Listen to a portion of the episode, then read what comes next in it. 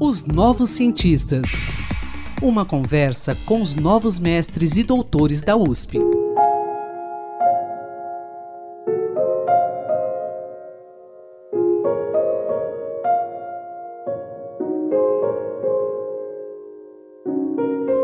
Bom dia, ouvintes da Rádio USP.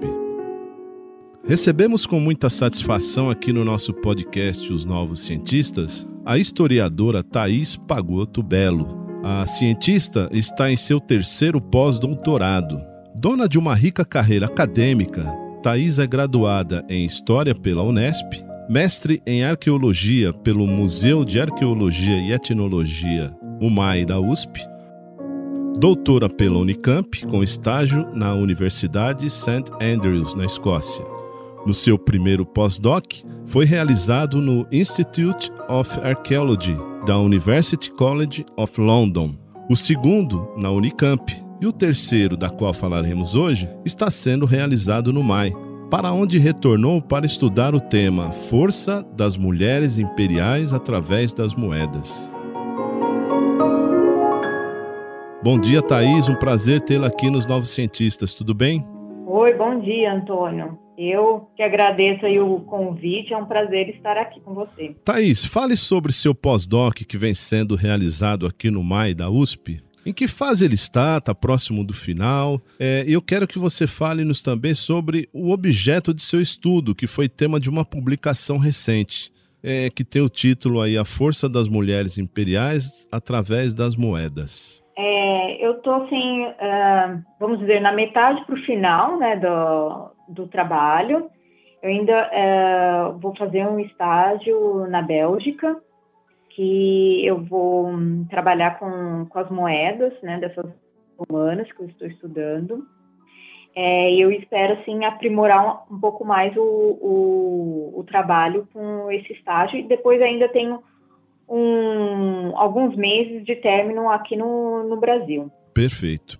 Agora, é, bom, você vem estudando isso há muito tempo, então eu quero que você conte para gente o que que te motivou a estudar esse tema.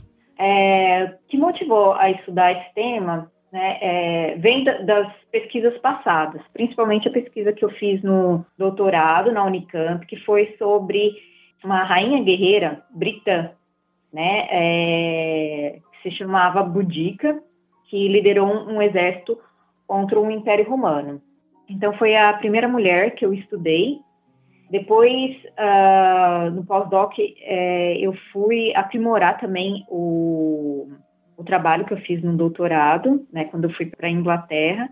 Né, isso me deu bagagem para eu fazer esse pós-doc. Depois eu voltei, é, eu continuei a estudar as mulheres da província da Britânia, estudei nativas e romanas na Britânia. E o que mais assim, é, me chamou atenção para estudar as romanas é porque uh, as fontes textuais que chegaram né, até, até nós atualmente são fontes escritas pelos romanos. Então, é, eu queria ter um conhecimento maior sobre as, as, próprias mulheres romanas, como elas eram vistas, né, como que elas eram caracterizadas, para eu poder uh, continuar meu estudo sobre mulheres bárbaras. Perfeito. Bom, a minha próxima questão seria a seguinte: quem eram essas mulheres, né, retratadas nas moedas? Você falou das mulheres romanas. Quem teriam mais, não é? É, né, nesse trabalho, eu só estou trabalhando com as romanas, que seriam a, a, a Fúvia, a Otávia, a Lívia, a Agripina maior e menor.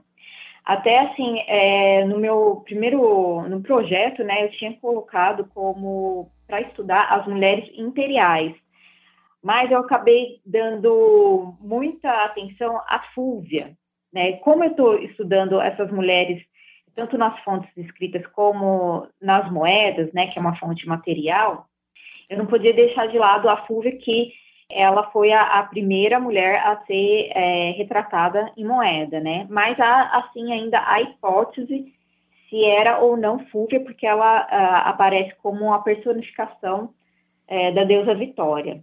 Porém, é, eu acabei dando bastante ênfase a, a, ênfase, né, a ela, porque ela foi uma mulher romana, né, que foi a mulher do, de Marco Antônio, e ela foi para a guerra, ela liderou tropas, né, ela ordenou o exército.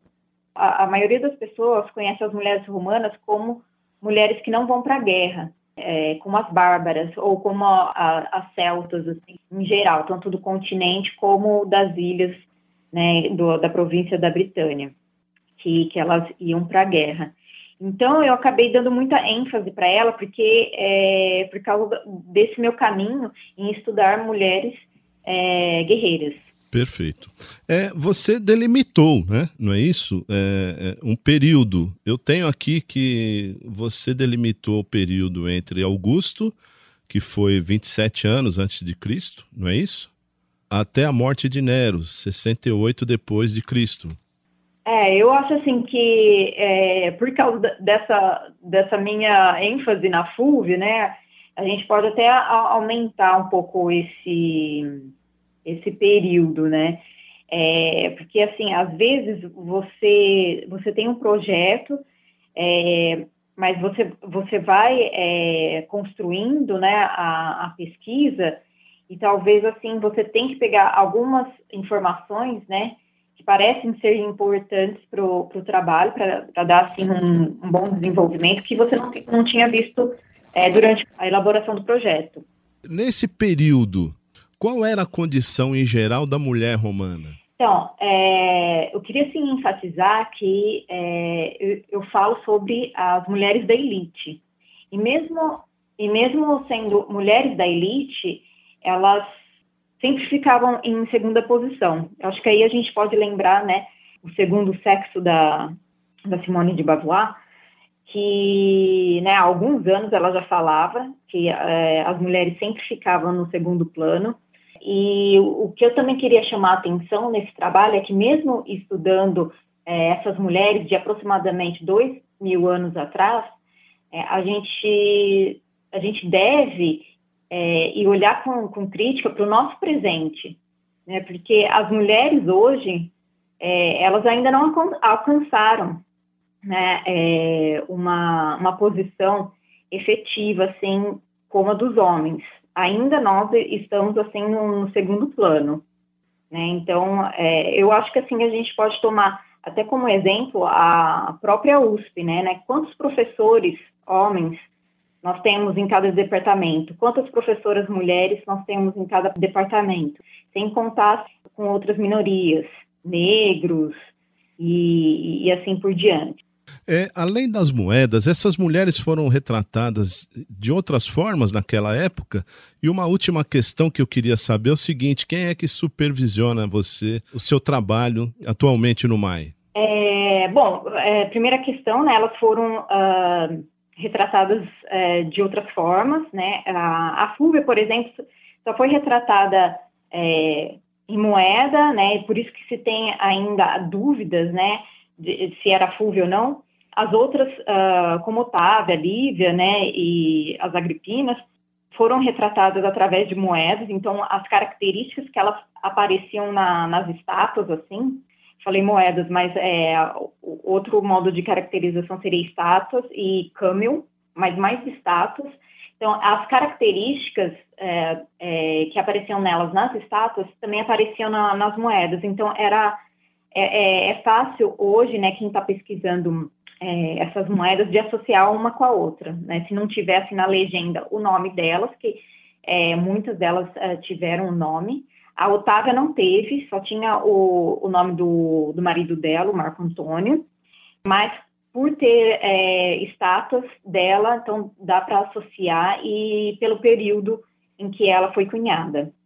E quem está quem tá me supervisionando hoje no MAI é o professor Wagner Cavalheiro Porto, e nós lá temos o, o LARP, que é o Laboratório de Arqueologia Romana Provençal, e eu também é, queria falar que eu faço parte do, do grupo do, do Messalinas, né, que é o estudo de gênero e sexualidade na história antiga. Então, quem puder assim, acessar o nosso Instagram, Facebook e até o site. O site é o www.messalinas.cceleste.usp.br, que é um site da, da própria USP. Legal, Thaís. Eu quero agradecer pela sua participação nos Novos Cientistas e parabéns pelo seu trabalho. Eu que agradeço, Antônio. Muito obrigada pelo convite. Um bom dia para você.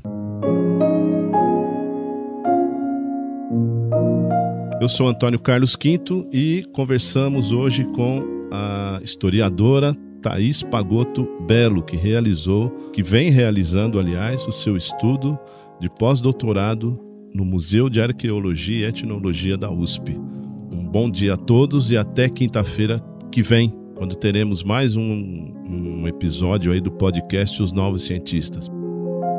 Pesquisador, se você quiser falar sobre seu estudo, sua pesquisa, envie-nos um e-mail para ouvinte@usp.br. Pesquisas e inovações. Uma conversa com os novos mestres e doutores da USP, os novos cientistas.